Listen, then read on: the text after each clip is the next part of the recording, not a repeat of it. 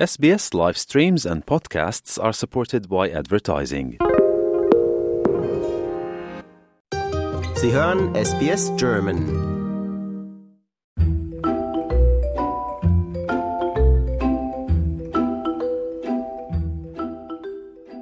Ich spreche heute mit Professor Dr. Emanuel Kuntsche.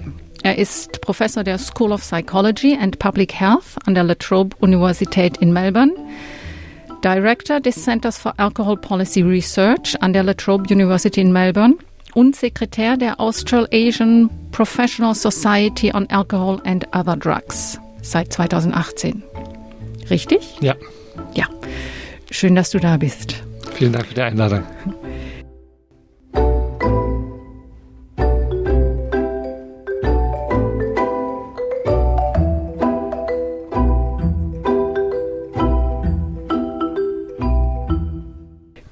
Hast einiges studiert. Psychologie in Jena, Soziologie in Jena. Du hast einen Doktor in öffentlicher Gesundheit in. Maastricht gemacht.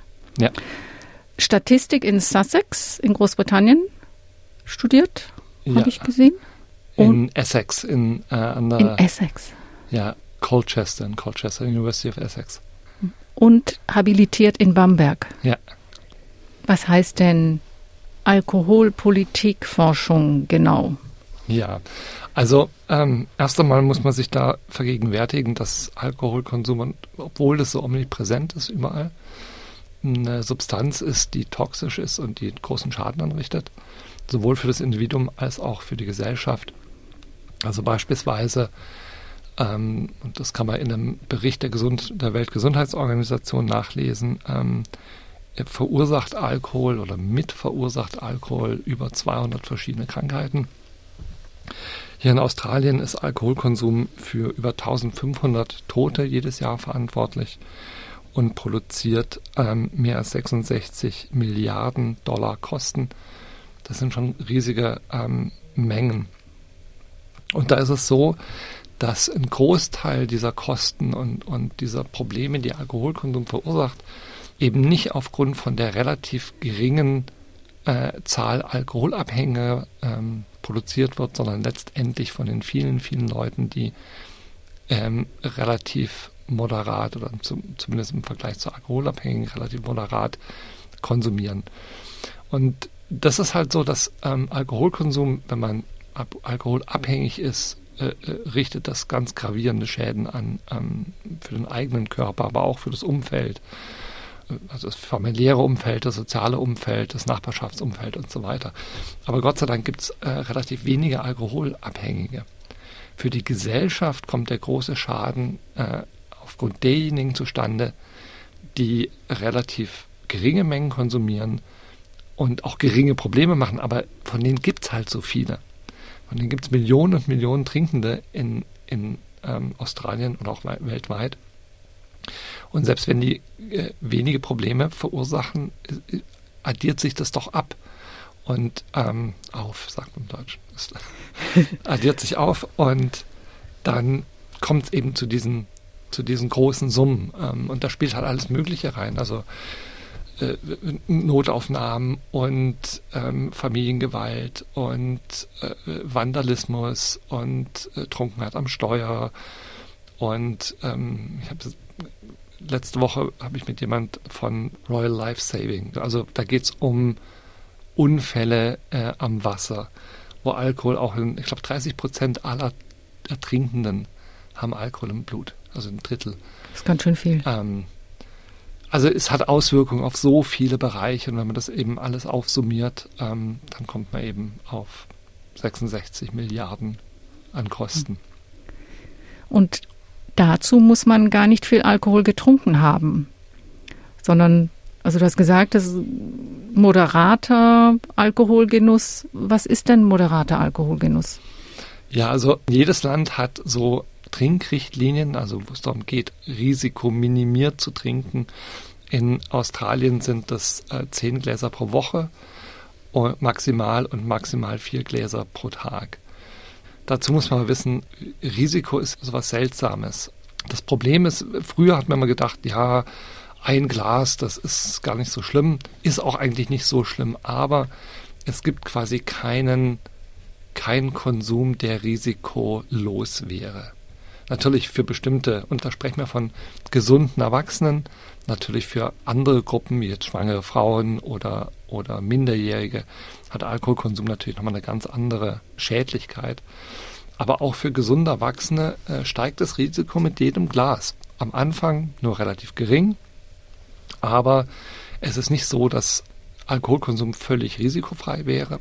Und gerade in Bezug auf Unfälle und Krebsarten, also zumindest vier verschiedene, fünf verschiedene Krebsarten, wenn nicht noch mehr, da ist also quasi jedes Glas, das man trinkt, schädlich.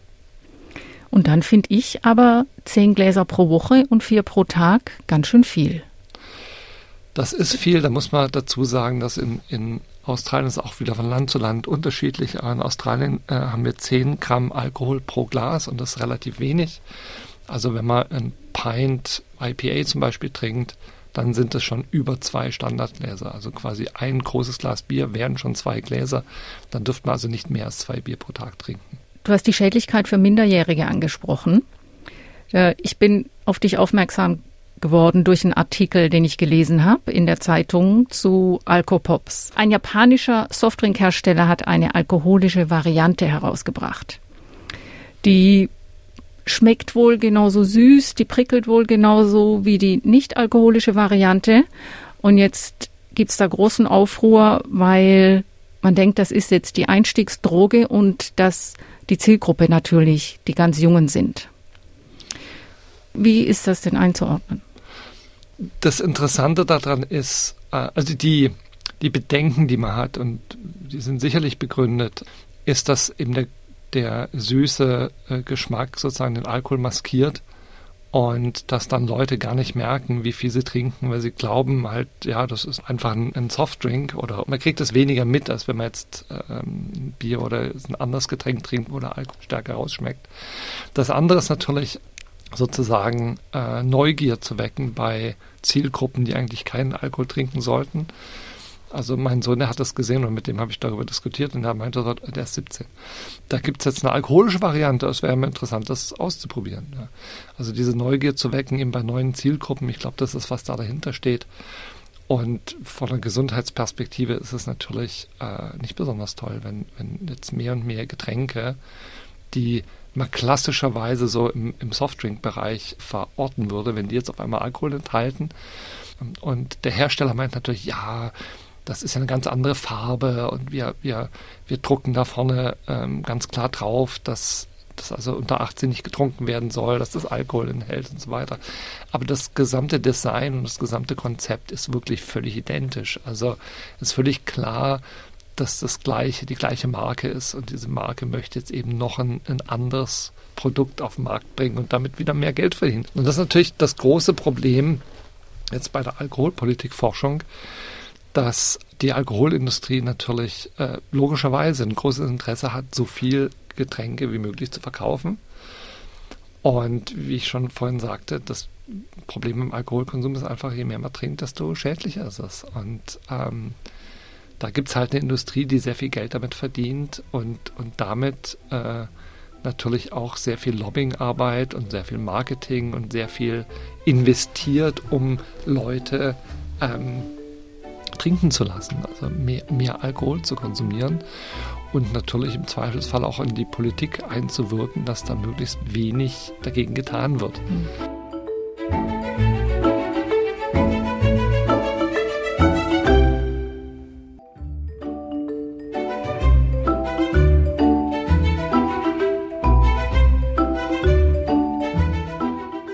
Wer ist denn hier jetzt in der Pflicht, um das einzuschränken? Also sind es die Supermärkte oder die ganzen Bottle Shops, die sagen müssen, nee, ja, wir stellen das jetzt nicht so präsent auf, sondern wir verstecken das ein bisschen. Ist es die Politik, die sagen muss, da muss gesetzlich ein Riegel vorgeschoben werden oder ist es der Konsument dann oder die Eltern? Wie, ja. wie, wie geht man daran? Das ist eine sehr schwere Frage, weil die Industrie sagt sehr gerne, ja, dass jeder Trinkende, der muss es ja selbst wissen. Ähm, wie viel er trinkt. Wir sind ja alle mündige äh, Erwachsene und, und oder angehende Erwachsene und wir können das selber wissen. Das Problem ist natürlich, wir werden verführt dazu und, und wir wissen, dass der Wille ständig unter, unterhöhlt wird sozusagen von Werbung, von Anreizen, von sozialen Normen, von Kultur und es gibt x Faktoren, die, die dazu beitragen. Und das ist auch von der, von der Forscherperspektive wirklich sehr interessant, weil die meisten Leute wissen ja, dass Alkoholkonsum nicht gut ist, dass es schädlich ist. Und, und viele Trinker haben ja auch Erfahrungen, negative Erfahrungen mit Alkohol äh, gemacht, dass man vielleicht ein Wort gesagt hat, ein böses Wort, was man so nicht gesagt hätte, wenn man nicht angeheitert gewesen wäre oder äh, dass am nächsten Tag einen Kater hat, Kopfschmerzen, Übelkeit und, und, und. Und trotzdem trinken viele Leute auch nach dem Kater dann irgendwann wieder. Ähm, viele Leute trinken, obwohl sie wissen, dass es negative Konsequenzen hat, sozialer Natur, aber auch krebserregend ist, zu Unfällen führt. Ähm, Trunkenheit am Steuer fängt bei relativ geringen ähm, Mengen an und so weiter.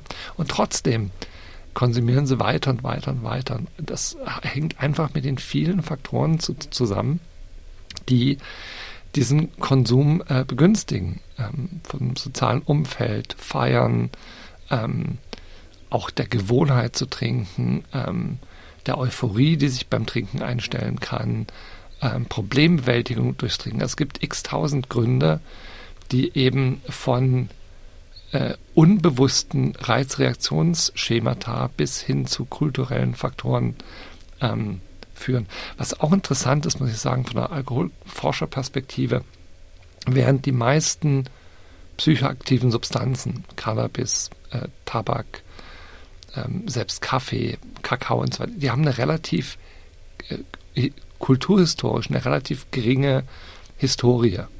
Alkoholkonsum gibt es seit Menschengedenken, also mindestens 20.000 Jahre. Tabakkonsum wurde Ende des 19. Jahrhunderts populär. Cannabis noch, noch danach. Ähm, und wenn man sich jetzt äh, kulturellen Wandel vorstellt, äh, ist das natürlich viel schwieriger, ein Produkt zu regulieren oder, oder äh, die Einsicht und die kulturellen Werte zu verändern, wenn das seit tausenden, abertausenden Jahren in der Kultur vorherrschte, ist es natürlich viel schwieriger, als ein Produkt jetzt zu regulieren, was erst seit 100, 150 Jahren ähm, konsumiert wird. Hm. Und ich hatte dann ein, ein, Gespräch mit Leuten aus der Alkoholindustrie auch, die gesagt haben, ja, es wird immer so getan, als würden die Leute so viel mehr trinken heutzutage und Alkohol wäre so präsent. Das ist völliger Blödsinn. Vor 500 Jahren in Europa, da hat quasi jeder getrunken und kleine Kinder haben getrunken, die Leute haben den ganzen Tag über getrunken und so weiter, Alkohol getrunken. Und das stimmt auch, weil man das Wasser nicht trinken konnte. Äh, Brunnenwasser wurde sehr, sehr schnell schlecht. Man konnte Wasser kaum halten, es gab keine Sterilisation. Und deswegen haben kleine Kinder vom kleinsten Kindesalter an verdünntes Bier oder verdünnten Wein getrunken, einfach weil es sicher war zu trinken. Aber damals wurden die Menschen im Durchschnitt wie alt? Ja. 40 waren sie, glaube ich, wenn sie alt waren. Mitte 30. Mitte 30, war die, ja. War die Lebenserwartung. Aus vielen verschiedenen Gründen. Ähm, Kriege und, mhm. und ähm, Hygiene. Hygiene. Äh, aber Alkoholkonsum hat da mit Sicherheit dazu beigetragen. Ja. Ähm, heute werden wir mehr als doppelt so alt. Und da stellt sich schon auch die Frage äh, nach gesundem Lebensstil. Was mich so ein bisschen positiv stimmt, muss ich sagen, ist, dass die Risikowahrnehmung und der Wert der Gesundheit sich doch deutlich verändert hat in den letzten 20 Jahren. Also wir tragen äh, Sicherheitsgurte im Auto, wir tragen gerade hier in Australien, was ich sehr schön finde, ähm, Fahrradhelme. Ähm, das ist in Deu äh, Deutschland oder in Europa nicht so der mhm. Fall wie hier. Mhm. Apropos Alkoholpolitik oder Politik, da ist auch schon die, die politische Entscheidung, ähm, quasi Bußgeld zu verteilen, wenn man keinen Fahrradhelm trägt. Das trägt deutlich dazu bei, dass Leute motiviert werden, äh, Helme zu tragen. Das trägt ganz entscheidend zur Fahrradsicherheit bei. Und mit diesem, mit dem fortschreitenden Wert der Gesundheit hoffe ich mal, dass auch es mehr zu einem, zu einem Nachdenken über Alkoholkonsum kommt und das auch immer kritischer gesehen wird. Weil das Problem ist natürlich, Sie meinten am Anfang, wer müsste jetzt reagieren? Müssen es die Eltern sein, die Politik, der Konsument und so weiter? Letztendlich natürlich alle davon. Also Die Politik hat einen ganz entscheidenden Beitrag zu leisten an restriktiven Alkoholpolitikmaßnahmen. Und welche Maßnahmen das gibt, das ist bekannt. Die wird oftmals nicht umgesetzt, weil die Politiker natürlich gewählt werden wollen und äh, ein Großteil der Wähler natürlich Alkoholtrinkende sind. Also müssten die Alkoholtrinkenden bessere Einsicht haben, sich selber vor diesem Verhalten zu schützen. Aber viele Alkoholtrinkende wollen natürlich Alkohol rund um die Uhr verfügbar haben, billig haben und so weiter. Und je mehr es verfügbar ist, desto mehr trinken die Leute. Ja, und dieses, jeder ist ja für sich selbst verantwortlich und kann selber die Entscheidung für seine eigene Sicherheit treffen. Bei den Autogurten ist es ja auch so, dass man, wenn man es nicht anlegen müsste, würden es, glaube ich, 80 Prozent der Leute nicht machen. Aber das wurde gesetzlich durchgesetzt und also sind die Menschen sicherer. Warum funktioniert das beim Alkohol nicht? Also es zum Teil funktioniert schon, aber das Problem ist wirklich kommerzielle Interessen. Wenn es jetzt ein kommerzielle Interesse gäbe, äh, keine Autogurte zu tragen oder keine Helme. Das ist ja umgekehrt. Also für Fahrradhelme, da gibt es eine Helmindustrie und die Helmindustrie hat ein bestimmtes Interesse, dass eben mehr Fahrradhelme gekauft werden. Beim Alkohol ist es umgekehrt. Da gibt es eine Lobby ähm, oder einen großen Industriezweig, der verdient Geld mit dem Konsum. Und da ist es eben genau umgekehrt. Da ist der industrielle, äh, das industrielle Interesse, dass sehr, sehr viel konsumiert wird. Mhm. Und das ist natürlich so eine, so eine sehr schwierige äh, Situation, dass die, die Industrie möchte, dass konsumiert werden. Der Konsument möchte auch konsumieren, der möchte es einfach verfügbar haben, billig haben das Einzige, was darunter leidet, ist eben die Gesundheit und die Gesellschaft letztendlich. Also man muss sich das mal vorstellen. 66,8 Milliarden Kosten, was dann, was dann Einsparungspotenzial an Kosten ist. Aber die, diese Kosten, die werden ja weder vom Konsument direkt getragen, noch von der Alkoholindustrie getragen. Die werden von Steuereinnahmen, von was weiß ich was getragen und von, von Krankenhäusern, von ähm, von Krankenkassenbeiträgen und so weiter. Wenn man da eine Umverteilung schaffen könnte, dass direkt, dass das Produkt sozusagen eine, eine Krankheitsabgabesteuer hätte auf, auf das Produkt selber, ja, dann sähe das ganz anders aus. Aber wie gesagt, da hat weder die, die Industrie ein Interesse noch der Konsument ein Interesse und damit natürlich auch nicht die Politik. Aber beim Tabak hat das hier zumindest in Australien ja schon funktioniert. Tabak wird wahnsinnig besteuert. Es gibt diese grausamen Bilder, die auf die Zigarettenpäckchen draufgedruckt werden müssen. Siehst du nicht, dass sowas für Alkohol auch ähm, kommt? Das wäre sehr sinnvoll. Ähm, das kommt sehr, sehr schleichend. Also in Australien hat sich das vor vier Jahren, glaube ich, gab es eine lange Diskussion mit Politik, Industrie und ähm, Gesundheitsverbänden über diese Labels, über diese Etiketten. Etiketten, genau. Und da war der Kompromiss dann nach langen Verhandlungen, dass ein Etikett jetzt gibt, was direkt Schwangerschaftswarnung heißt es. Da war die Frage, drückt man das als Gesundheitslabel, also dass das gesundheitsschädlich ist und schwarz-weiß oder als Schwangerschaftswarnung und in Farbe. Und was jetzt bei dem Kompromiss zustande kam, war eben nicht Gesundheitslabel, sondern Schwangerschaftslabel, also dass das Produkt eben nicht in der Schwangerschaft getrunken werden sollte. Und das aber farbig. Und das sind die neuen Label, die jetzt mehr und mehr kommen. Ich weiß nicht ganz genau, wann das wirklich eingeführt werden sollte. Da gab es eine Latenzzeit. Aber in ganz Australien. Ähm, und das gibt es in bestimmten Formen ähm, in ganz unterschiedlichen Ländern. Ich war jetzt vor drei Monaten in Südafrika auf einer Konferenz. Und auch dort in Südafrika gibt es diese, diese Warnhinweise auf alkoholischen Getränken. Und Irland hat jetzt einen Vorstoß gemacht vor ein paar Wochen, wo sie jetzt einführen wollen, dass wirklich auf alkoholischen Getränken zum ersten Mal gewarnt wird vor Gesundheitsrisiken. Hm. International wird mit dem Mindestalter für Alkoholkonsum unterschiedlich umgegangen. In Deutschland, Österreich, der Schweiz darf man ab 16 nicht gebrannten Alkohol trinken, also Bier Wein, ähm, ähm, Frucht, ähm, also Cider. Vergorene. Genau, vergo Ja. ja. Also keine Alkohol. destillierten Getränke. Genau, so ist es. Ähm, in Australien ist es ab 18 so und in den USA darf man sowieso erst ab 21 Alkohol generell trinken. Was ist denn da der bessere Ansatz? Oder hilft das überhaupt, diese Altersbeschränkungen? Ja, das hilft schon. Ähm, wobei da gibt es da gibt's alle möglichen Unterschiede. Also in, in Deutschland gibt es ein Verkaufsverbot. Oder ich glaube hier auch. Also Ja, bin, hier auch.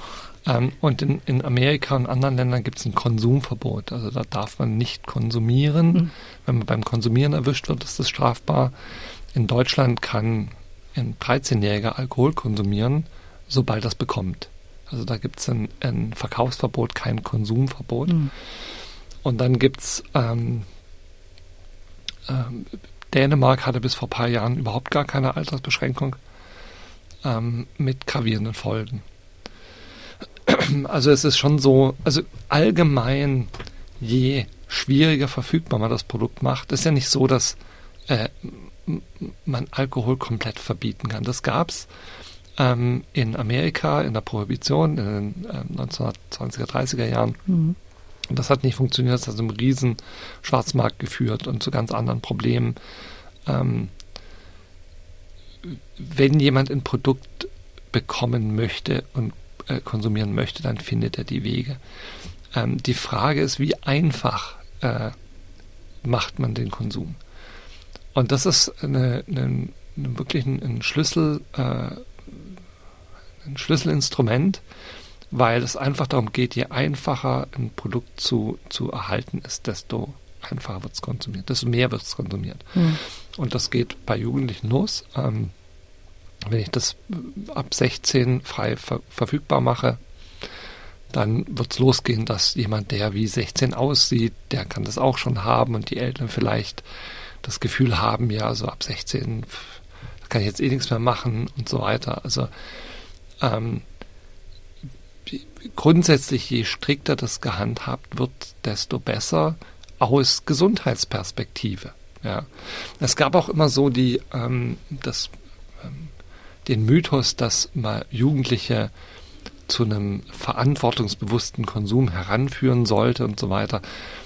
Auch das hat die Forschung gezeigt, ist völliger Blödsinn. Also je früher die äh, Jugendlichen im, im Elternhaus konsumieren, desto früher konsumieren sie außer, außerhalb vom, vom Elternhaus und desto früher betrinken sie sich. Gibt es eine tolle Studie in Australien, die hat Jugendliche vom frühesten äh, Jugendalter an verfolgt bis ins hohe Erwachsenenalter und hat ganz klar gefunden, also äh, je früher man anfängt, je, je leichter der Zugang, je ähm, toleranter die Eltern, ähm, desto, desto größer ist der Konsum, desto größer ist das Betrunkensein, desto größer ist ähm, die Gefahr von, von ris risikoreichem Alkoholkonsum und Abhängigkeit.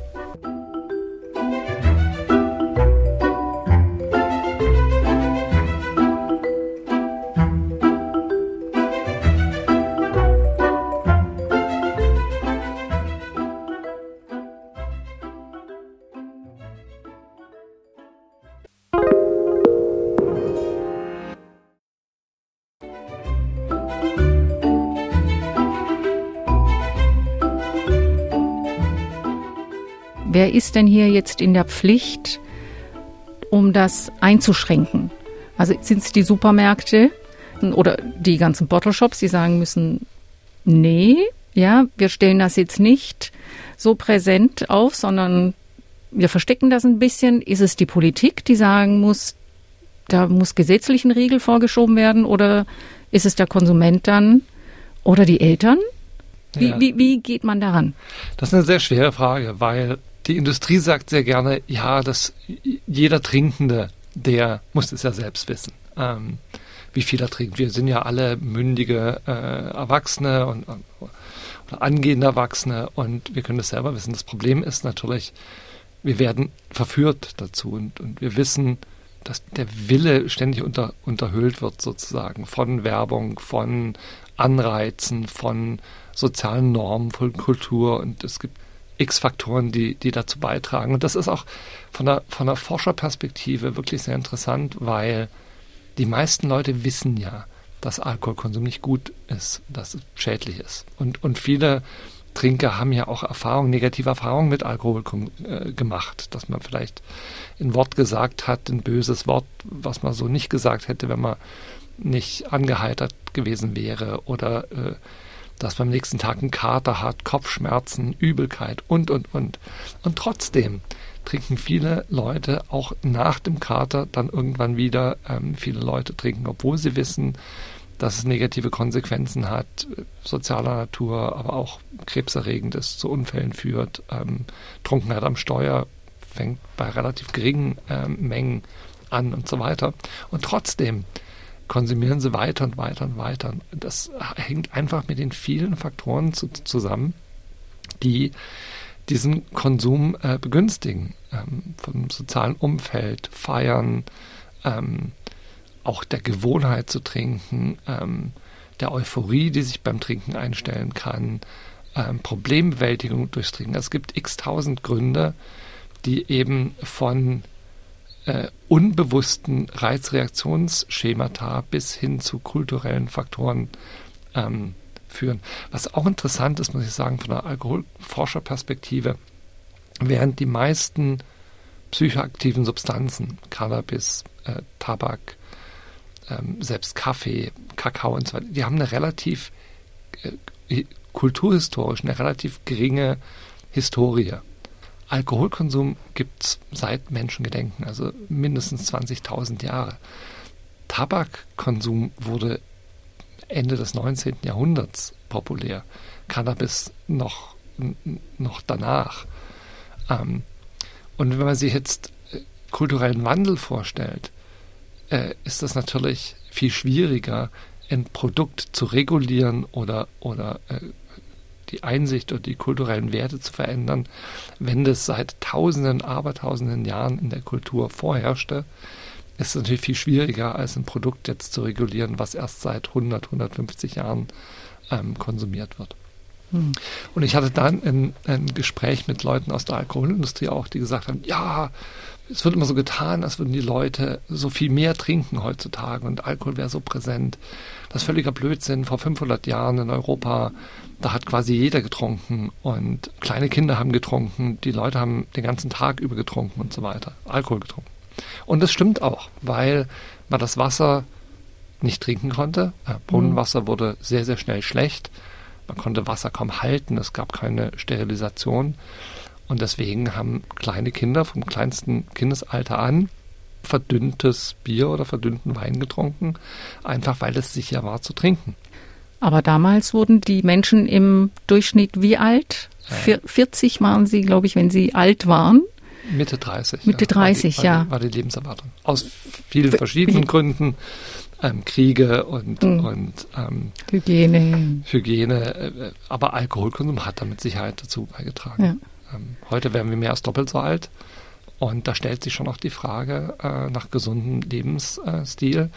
Was mich so ein bisschen positiv stimmt, muss ich sagen, ist, dass die Risikowahrnehmung und der Wert der Gesundheit sich doch deutlich verändert hat in den letzten 20 Jahren. Also wir tragen äh, Sicherheitsgurt am Auto, wir tragen gerade hier in Australien, was ich sehr schön finde, ähm, Fahrradhelme. Ähm, das ist in Deu äh, Deutschland oder in Europa nicht so der mhm. Fall wie hier. Apropos Alkoholpolitik oder Politik, da ist auch schon die, die politische Entscheidung, ähm, quasi Bußgeld zu verteilen, wenn man keinen Fahrradhelm trägt. Das trägt deutlich dazu bei, dass Leute motiviert werden, äh, Helme zu tragen. Das trägt ganz entscheidend zur Fahrradsicherheit bei. Und mit diesem, mit dem fortschreitenden Wert der Gesundheit hoffe ich mal, dass auch es mehr zu einem, zu einem Nachdenken über Alkoholkonsum kommt und das auch immer kritischer gesehen wird. Weil das Problem ist natürlich, Sie meinten am Anfang, wer müsste jetzt reagieren? Müssten es die Eltern sein, die Politik, der Konsument und so weiter? Letztendlich natürlich alle davon. Also die Politik hat einen ganz entscheidenden Beitrag zu leisten an restriktiven Alkoholpolitikmaßnahmen. Und welche Maßnahmen das gibt, das ist bekannt die wird oftmals nicht umgesetzt, weil die Politiker natürlich gewählt werden wollen und äh, ein Großteil der Wähler natürlich Alkoholtrinkende sind. Also müssten die Alkoholtrinkenden bessere Einsicht haben, sich selber vor diesem Verhalten zu schützen. Aber viele Alkoholtrinkende wollen natürlich Alkohol rund um die Uhr verfügbar haben, billig haben und so weiter. Und je mehr es verfügbar ist, desto mehr trinken die Leute. Ja, und dieses, jeder ist ja für sich selbst verantwortlich und kann selber die Entscheidung für seine eigene Sicherheit treffen. Bei den Autogurten ist es ja auch so, dass man, wenn man es nicht anlegen müsste, würden es, glaube ich, 80 Prozent der Leute nicht machen. Aber das wurde gesetzlich durchgesetzt und also sind die Menschen sicherer. Warum funktioniert das beim Alkohol nicht? Also es zum Teil funktioniert schon, aber das Problem ist wirklich kommerzielle Interessen. Wenn es jetzt ein kommerzielle Interesse gäbe, äh, keine Autogurte zu tragen oder keine Helme. Das ist ja umgekehrt. Also für Fahrradhelme, da gibt es eine Helmindustrie und die Helmindustrie hat ein bestimmtes Interesse, dass eben mehr Fahrradhelme gekauft werden. Beim Alkohol ist es umgekehrt. Da gibt es eine Lobby ähm, oder einen großen Industriezweig, der verdient Geld mit dem Konsum. Und da ist es eben genau umgekehrt. Da ist der industrielle, äh, das industrielle Interesse, dass sehr, sehr viel konsumiert wird. Mhm. Und das ist natürlich so eine, so eine sehr schwierige äh, Situation, dass die, die Industrie möchte, dass konsumiert werden. Der Konsument möchte auch konsumieren, der möchte es einfach verfügbar haben, billig haben. Das Einzige, was darunter leidet, ist eben die Gesundheit und die Gesellschaft letztendlich. Also man muss sich das mal vorstellen. 66,8 Milliarden Kosten, was dann, was dann Einsparungspotenzial an Kosten ist, aber die, diese Kosten, die werden ja weder vom Konsument direkt getragen, noch von der Alkoholindustrie getragen. Die werden von Steuereinnahmen, von was weiß ich was getragen und von, von, Krankenhäusern, von, ähm, von Krankenkassenbeiträgen und so weiter. Wenn man da eine Umverteilung schaffen könnte, dass direkt, dass das Produkt sozusagen eine, eine Krankheitsabgabesteuer hätte auf, auf das Produkt selber, ja, dann sähe das ganz anders aus. Aber wie gesagt, da hat weder die, die Industrie ein Interesse noch der Konsument ein Interesse und damit natürlich auch nicht die Politik. Aber beim Tabak hat das hier zumindest in Australien ja schon funktioniert. Tabak wird wahnsinnig besteuert. Es gibt diese grausamen Bilder, die auf die Zigarettenpäckchen draufgedruckt werden müssen. Siehst du nicht, dass sowas für Alkohol auch ähm, kommt? Das wäre sehr sinnvoll. Ähm, das kommt sehr, sehr schleichend. Also in Australien hat sich das vor vier Jahren, glaube ich, gab es eine lange Diskussion mit Politik, Industrie und ähm, Gesundheitsverbänden über diese Labels, über diese Etiketten. Etiketten, genau. Und da war der Kompromiss dann nach langen Verhandlungen, dass ein Etikett jetzt gibt, was direkt Schwangerschaftswarnung heißt es. Da war die Frage, drückt man das als Gesundheitslabel, also dass das gesundheitsschädlich ist und schwarz-weiß oder als Schwangerschaftswarnung und in Farbe. Und was jetzt bei dem Kompromiss zustande kam, war eben nicht Gesundheitslabel, sondern Schwangerschaftslabel, also dass das Produkt eben nicht in der Schwangerschaft getrunken werden sollte. Und das aber farbig. Und das sind die neuen Label, die jetzt mehr und mehr kommen. Ich weiß nicht ganz genau, wann das wirklich eingeführt werden sollte. Da gab es eine Latenzzeit. Aber in ganz Australien. Ähm, und das gibt es in bestimmten Formen ähm, in ganz unterschiedlichen Ländern. Ich war jetzt vor drei Monaten in Südafrika auf einer Konferenz.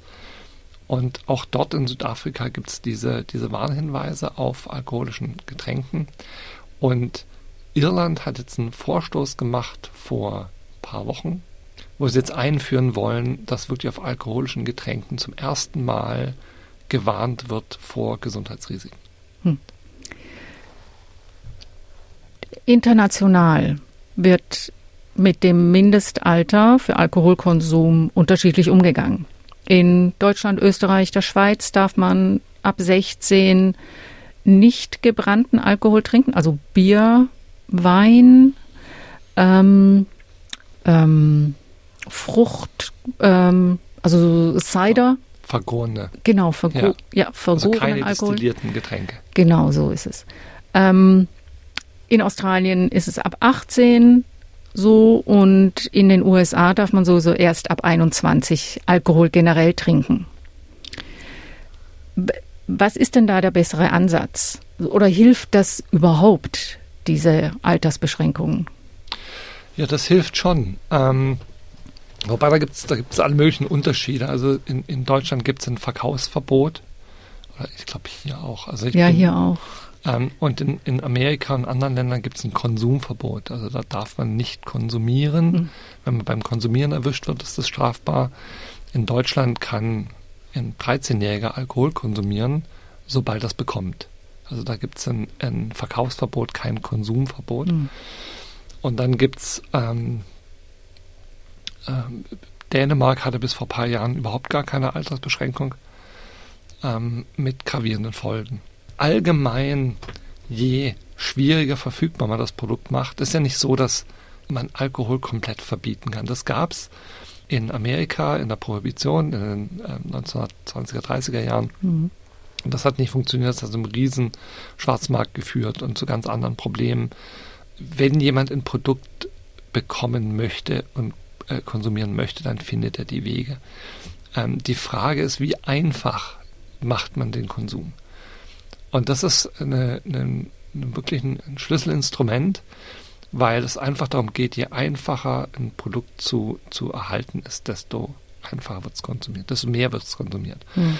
Und das geht bei Jugendlichen los. Wenn ich das ab 16 frei ver verfügbar mache, dann wird es losgehen, dass jemand, der wie 16 aussieht, der kann das auch schon haben und die Eltern vielleicht das Gefühl haben, ja, so ab 16 kann ich jetzt eh nichts mehr machen und so weiter. Also grundsätzlich, je strikter das gehandhabt wird, desto besser aus Gesundheitsperspektive. Ja. Es gab auch immer so die, den Mythos, dass mal Jugendliche zu einem verantwortungsbewussten Konsum heranführen sollte und so weiter. Auch das hat die Forschung gezeigt, ist völliger Blödsinn. Also je früher die äh, Jugendlichen im, im Elternhaus konsumieren, desto früher konsumieren sie außer, außerhalb vom Elternhaus und desto früher betrinken sie sich. Es gibt eine tolle Studie in Australien, die hat Jugendliche vom frühesten äh, Jugendalter an verfolgt bis ins hohe Erwachsenenalter und hat ganz klar gefunden, also äh, je früher man anfängt, je, je leichter der Zugang, je ähm, toleranter die Eltern, ähm, desto, desto größer ist der Konsum, desto größer ist das Betrunkensein, desto größer ist ähm, die Gefahr von, von ris risikoreichem Alkoholkonsum und Abhängigkeit.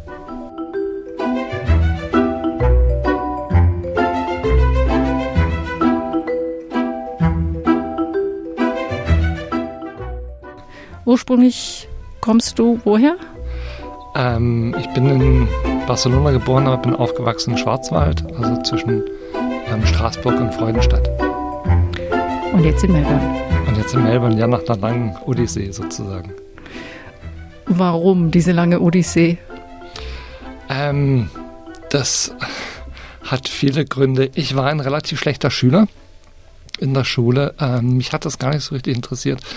Ganz im Speziellen hat mich Sprachen völlig desinteressiert. Ich habe mir gedacht, nah an der französischen Grenze aufzuwachsen, wenn die dort auf der anderen Seite Französisch sprechen, was interessiert mich das? ähm, und habe dann mit Ach und Krach mein, mein Abitur geschafft und wollte Psychologie studieren. Ursprünglich wollte ich Ethik und ähm, Philosophie studieren, aber ich fand das dann doch ein bisschen brotlose Kunst so und habe gedacht, Psychologie, das ist so Philosophie, angewandte Philosophie, Philosophie, mit dem man was anfangen kann, wo man Broterwerb hat und so. Dann hat sich aber herausgestellt, dass ich zu schlecht war und keinen Studienplatz bekommen habe. Und es gab dann eine Lotterie. Also alle die Leute, die mehrere Studienplätze bekommen haben oder sich das anders überlegt haben, ähm, deren Studienplatz gab es ja, aber die haben den nicht angetreten. Und alle diese nicht angetretenen Studienplätze, die sind dann in eine Lotterie gegangen. Und ich habe mich dann mit 43 Postkarten bei allen Unis in Deutschland für Psychologie im, im, in der Lotterie beworben und habe dann in Jena einen Studienplatz bekommen. Wann war das? Das war 1992, also hm. direkt nach der Wende. Hm.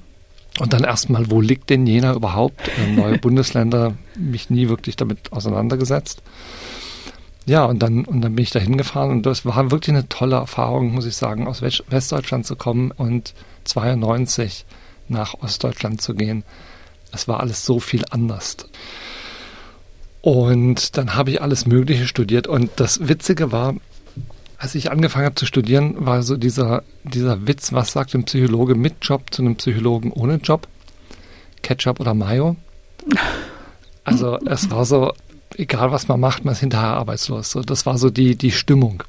Dann habe ich mir überlegt, naja gut, was muss ich machen, um so Zusatzqualifikationen zu bekommen? Und dann habe ich mich, war ich studentische Hilfskraft bei den Politikwissenschaftlern. Ich habe ein bisschen Jura nebenher studiert. Ich habe einen Bachelor in Soziologie gemacht, in Psychologie. Ich habe ein Psychiatriepraktikum in Courcheverny in, in Frankreich gemacht. Das war auch dann, wo ich dann auch wirklich Französisch auf einmal lernen musste, weil dort konnte keiner Deutsch. Und ich war da drei Monate lang und nach drei Monaten konnte ich wirklich gut Französisch dann, nachdem ich das in der Schule nicht so richtig gelernt hatte. Ja, nach dem Studium äh, habe ich dann den erstbesten Job ergriffen, den ich kriegen konnte. Und dann habe ich 800 Euro pro Monat verdient und habe mir dann irgendwie überlegt, das kann es jetzt nicht sein, sieben Jahre alles mögliche studiert zu haben, um dann 800 Mark oder 800 Euro zu verdienen. Was hast du da gemacht?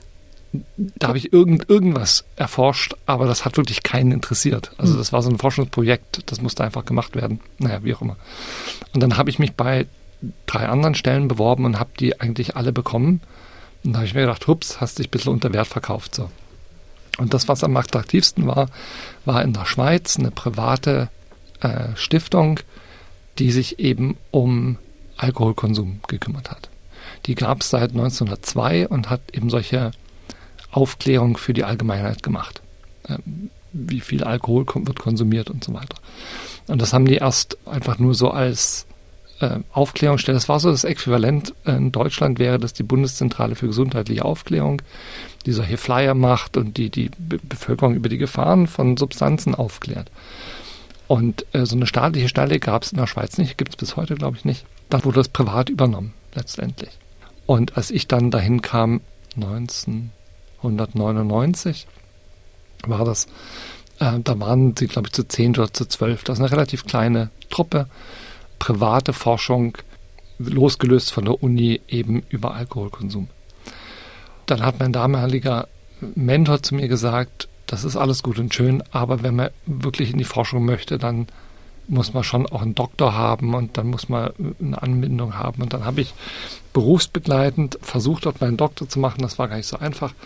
Das habe ich erst versucht in Bern und dann in Stockholm und wie auch immer. Und ich bin dann in Maastricht hängen geblieben und habe dann in Maastricht meine Doktorarbeit geschrieben. Sozusagen als externer Studierender berufsbegleitend. Während der Zeit dort in der Schweiz habe ich dann noch viele andere Sachen gemacht. Ich habe ähm, Forschungsaufenthalte gemacht, beispielsweise in, in Nijmegen oder in Belfast, in Halifax in Kanada, in Oslo, in Budapest und in Padua war ich und habe da äh, für manchmal für zwei, drei Wochen, manchmal für einen Monat oder so dann Forschungsaufenthalte gemacht. Und dann habe ich einen größeren Forschungsauftrag gehabt mit der Universität Nijmegen zusammen und hatte dort auch eine assoziierte Professur für fünf Jahre lang. Und das habe ich dann auch berufsbegleitend Schweiz und Nijmegen quasi geteilt gearbeitet.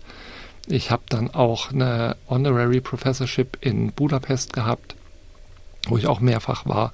Einfach, dann wollte ich halt mich internationalisieren und halt aus diesem kleinen Forschungsinstitut ein bisschen ausbrechen und, und halt nicht nur immer das Gleiche dort machen.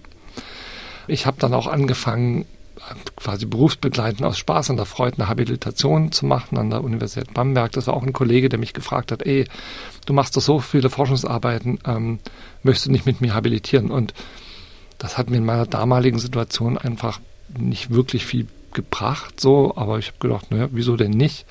Alle möglichen ähm, Gelegenheiten ergreifen. Und dann habe ich berufsbegleitend dann neben meinen beiden Arbeitsstellen noch zusätzlich habilitiert, quasi in meiner Freizeit. Ähm, das, hört, das hört sich aber komplizierter an, als es eigentlich war, weil ich natürlich viele meiner Forschungsarbeiten, die ich sowieso oder so gemacht habe, eben für diese Habilitation dann ähm, verwenden konnte. Und 2017 ähm, hat dann diese Fachstelle in der Schweiz äh, eine neue Leitung bekommen. Und diese neue Leitung, die hat beschlossen, eher wieder weg von Forschung zu gehen, weil Forschung ist natürlich immer relativ teuer, das muss jemand bezahlen. Und die haben damals gedacht, naja, sich lieber wieder auf das Grundkonzept dieser Stiftung berufen und das ist eben die Allgemeinheit zu informieren und die Forschung ein bisschen runterzufahren. Und da ich in der Forschung äh, gearbeitet habe, hat mir das nicht so gefallen, natürlich. Ich hätte dort bleiben können, aber ich habe gedacht, naja Gott, was kann man denn sonst noch machen? Ich, ich war in der Schweiz 18 Jahre lang. Und dann habe ich mich umgehört und dann gab eine Stelle in Melbourne auf dem Plan und da habe ich mich dann hier beworben und habe die Stelle bekommen und seit 2017 bin ich der Direktor äh, für das Zentrum für Alkoholpolitikforschung an der La Trobe University und habe eigentlich eine Professur dort, aber bin sozusagen freigestellt von dieser Professur, um mich um äh, die Leitung von diesem Forschungszentrum zu kümmern. Ja, und das macht viel Spaß. Professor Dr. Emanuel Kuntsche, vielen Dank für das sehr interessante Gespräch. Ja, vielen Dank. Vielen Dank für die Einladung.